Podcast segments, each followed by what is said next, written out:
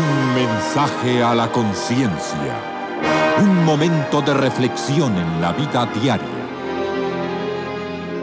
Escúchelo hoy en la voz de Carlos Rey.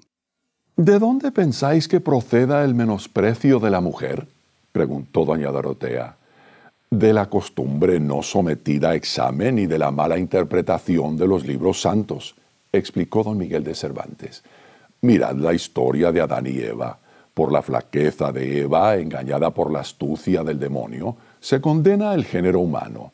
De acá se deduce que la mujer sea menos aguda que el hombre, cuando la experiencia nos demuestra que lo es más, y que a menudo el buen regimiento de una casa depende de que ella ocultamente timonee la nave familiar, aunque parezca que eso lo hace el hombre. Celebro mucho que lo advirtáis así, don Miguel, contestó doña Dorotea.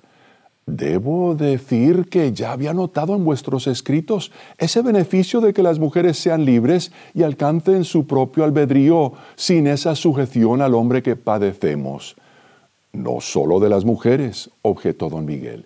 La sujeción de la mujer parece que beneficia al hombre, pero si bien la miráis, perjudica a los dos por igual.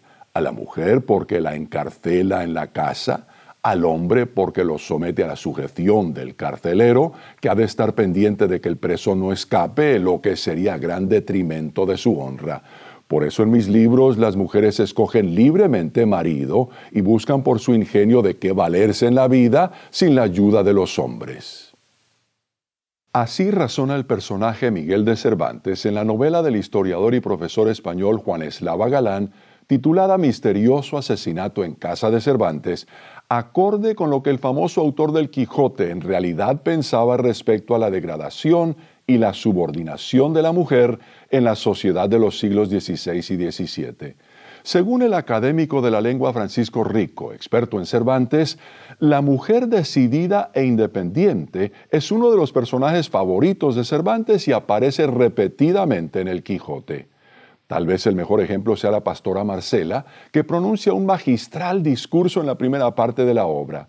En su propia defensa, como un hermoso canto a la libertad, ella proclama, yo nací libre y para poder vivir libre escogí la soledad de los campos. Hízome el cielo y el cielo aún hasta ahora no ha querido que yo ame por destino. El verdadero amor ha de ser voluntario y no forzoso. Tengo libre condición y no gusto de sujetarme. Gracias a Dios, don Miguel comprendía que a la Biblia se le había interpretado mal.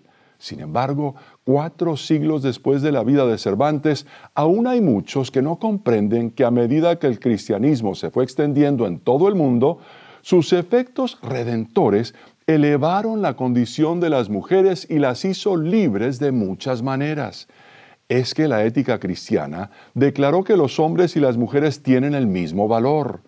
Por eso hoy, en el mundo occidental, ninguna mujer está obligada a casarse con alguien a quien ella no quiera, ni puede obligársele a que se case siendo niña.